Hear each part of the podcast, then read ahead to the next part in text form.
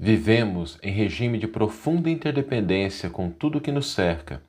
Por isso, em nossas relações, nossa maior necessidade é a do estabelecimento da caridade legítima.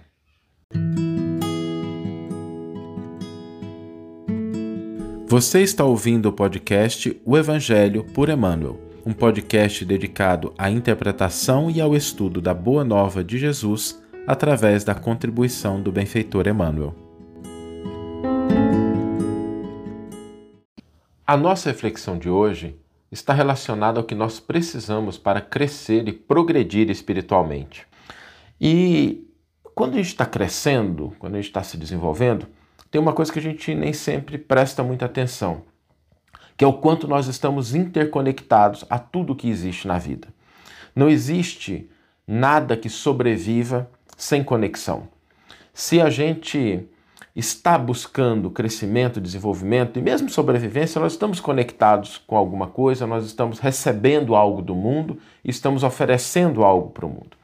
Se a gente pensar, por exemplo, no dia de hoje, né, todos nós que estamos aqui, a gente acordou, se vestiu, tomou banho, ou tomou um café, ou fez um exercício, ou pegou o celular, ou o computador que nós estamos aqui, e tudo isso foi realizado por pessoas, por indivíduos, por mãos que a gente não conhece. E a gente não estaria aqui agora conversando se a gente não tivesse esse contributo das outras pessoas. Então é importante a gente desenvolver essa consciência de que todos nós estamos interconectados. Nenhum homem é uma ilha, parafraseando o poeta. Nenhum de nós vive de maneira isolada, nós não temos condições de sobreviver isoladamente. Até mesmo para as coisas mais simples, como a alimentação, a nutrição, nós precisamos da árvore, do vegetal, que produz do animal, que produz aquilo que vai nutrir o nosso corpo. Então, nós precisamos afastar, em definitivo, essa ideia de autonomia total, porque ninguém consegue viver somente por si mesmo.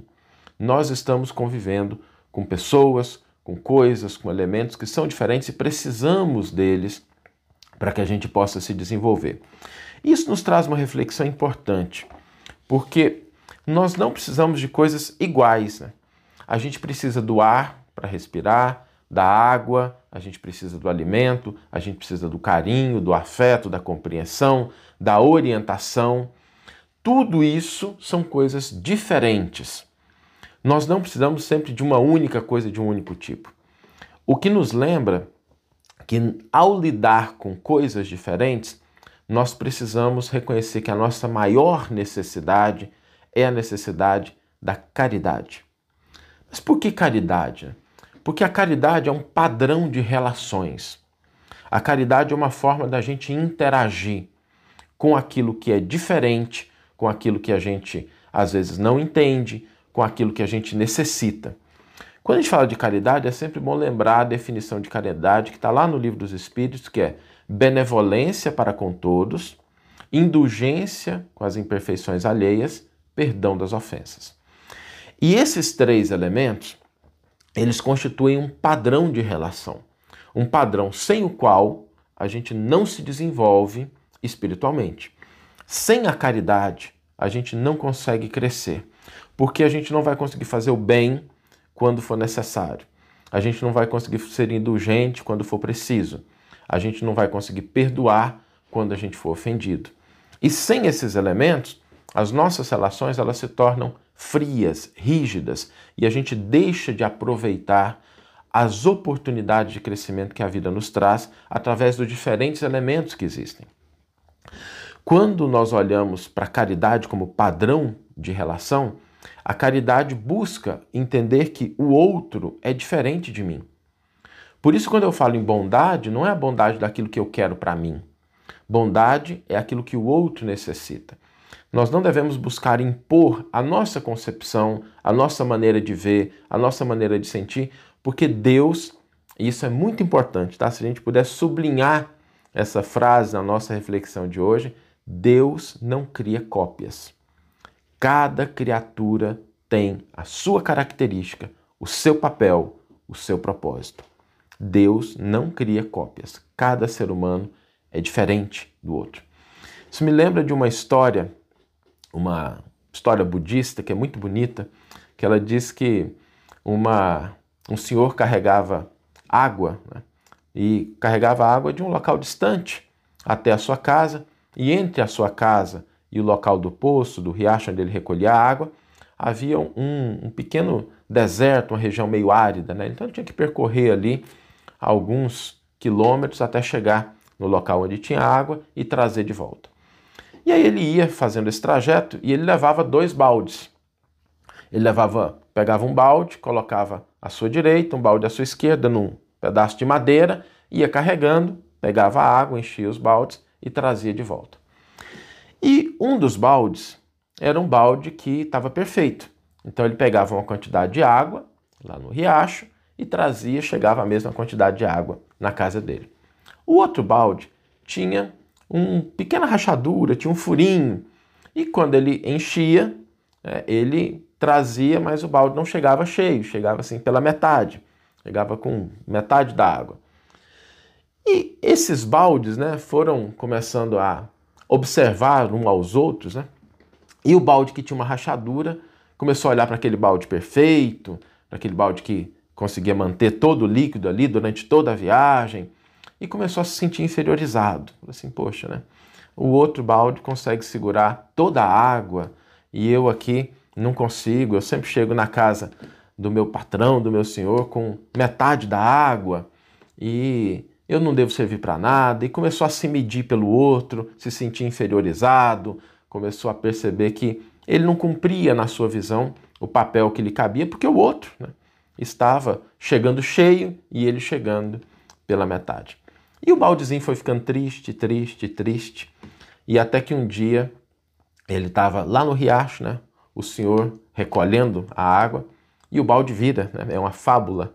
O balde vira para o dono e pergunta assim: escuta, por que, que você ainda me utiliza assim, sendo que eu sou tão imprestável, sendo que eu sou tão defeituoso e eu não consigo preservar toda a água que você coloca? Eu vejo esforço aí para pegar a água, para transportar, mas eu não consigo preservar a água que você coloca em mim. E o Senhor olhou para aquele balde e falou assim: Olha, você não está olhando para a circunstância certa, você não está olhando para o lado certo. Como assim? Eu vou te fazer uma sugestão. Quando você estiver caminhando de volta, quando a gente estiver caminhando de volta, dá uma olhada embaixo de você e vê como é que está o ambiente embaixo, tá? O que está acontecendo e deixa de olhar somente para o outro balde ou para os seus defeitos, ou aquilo que você acha que são seus defeitos. E o balde que estava com o furinho, né, na viagem de volta, começou a olhar para aquela região árida onde ele passava né, para recolher água todos os dias. E no caminho, bem embaixo, onde o balde que tinha um furinho passava, havia a vegetação, havia algumas flores, fazia um caminho de plantas, de vida ali, mesmo na região árida. E ele percebeu o seguinte: aquela água que vazava dele alimentava aquelas plantas no caminho. Então, na região árida, tinha um trieiro de plantas, de beleza, de flor, alimentado por aquela água que caía dele todos os dias. Quando eles chegaram em casa, o senhor olhou para o balde e falou: Percebeu que eu sempre mantive você nos meus ombros, te carregando, te levando porque você alimentava né, com as pequenas gotas que iam caindo essa planta e esse caminho ficava mais bonito, mais feliz por conta de você doar a sua água. Isso para a gente é uma reflexão singela, mas ela é muito importante, porque às vezes a gente começa a se comparar com os outros e a gente começa a se sentir inferiorizado, a gente começa a se sentir diminuído, a gente começa a não perceber o que a gente pode fazer de positivo e começa a enfatizar os nossos defeitos, as nossas dificuldades, as nossas virtudes, por dois equívocos muito grandes que a gente precisa eliminar. O primeiro deles é o da comparação com o outro, da gente ficar comparando com o outro. Cada criatura é única. Cada criatura tem o seu valor, como a Ana está colocando aqui. Cada criatura tem seu valor. O segundo é que a gente não deve olhar somente para os problemas. A gente deve ampliar o nosso campo de visão para que a gente possa enxergar outras coisas que às vezes a gente não vê e que às vezes a nossa visão limitada, o nosso foco equivocado faz com que a gente veja problemas aonde existe sim soluções, aonde existe contribuição, aonde existe crescimento, mas a gente simplesmente não está olhando para essas coisas. Isso tem a ver com a nossa reflexão de hoje, porque quando a gente estiver exercitando a caridade, nós precisamos ter essa consciência de que cada criatura tem o seu valor, de que nós temos o nosso valor. Muitas vezes a nossa disposição de afeto em relação ao outro é porque a gente não consegue valorizar o que nós temos, a gente espalha um pouco de amargor porque a gente não consegue se valorizar. E aí às vezes a gente começa a destacar os erros dos outros. Então que nós tenhamos bastante caridade uns para com os outros, porque a caridade é a nossa necessidade essencial para o nosso crescimento espiritual. Vamos ler agora a íntegra do versículo e do comentário que inspiraram a nossa reflexão de hoje. O versículo está na primeira carta de Paulo aos Coríntios, capítulo 13, versículo 13. Aliás, é um capítulo muito bonito, né? é a caridade segundo Paulo de Tarso. E essa aqui é um, um dos versículos finais que diz assim: Agora, portanto, permanecem fé, esperança, caridade. Essas três coisas. A maior delas, porém, é a caridade. Emmanuel intitula o seu comentário Caridade do Entendimento e diz o seguinte: Na sustentação do progresso espiritual, precisamos tanto da caridade quanto do ar que nos assegura o equilíbrio orgânico. Olha a ênfase que Emmanuel dá. Lembra-te de que a interdependência é o regime instituído por Deus para a estabilidade de todo o universo e não ouvides a compreensão que devemos a todas as criaturas. Compreensão que se exprima através de tolerância e bondade incessantes, na sadia convicção de que, ajudando aos outros, é que poderemos encontrar o auxílio indispensável à própria segurança. À frente de qualquer problema complexo naqueles que te rodeiam, recorda que não seria justa a imposição de teus pontos de vista para que se orientem na estrada que lhes é própria. O Criador não dá cópias e cada coração obedece a sistema particular de impulso evolutivo. Só o amor é o clima adequado no entrelaçamento de todos os seres da criação, e somente através dele integrar-nos-emos na sinfonia excelsa da vida. Guarda em todas as fases do caminho a caridade que identifica a presença do Senhor nos caminhos alheios, respeitando-lhes a configuração com que se apresentem. Não te esqueças de que ninguém é ignorante porque o deseje, e estendendo fraternos braços aos que respiram atribulados na sombra, diminuirás a penúria que se extinguirá por fim no mundo, quando cada consciência ajustar-se à obrigação de servir sem mágoa e sem exigência, na certeza de que, apenas amando e auxiliando, sem reclamar, é que permaneceremos felizes na ascensão para Deus. Que você tenha uma excelente manhã uma excelente tarde ou uma excelente noite e que possamos nos encontrar no próximo episódio. Um grande abraço e até lá!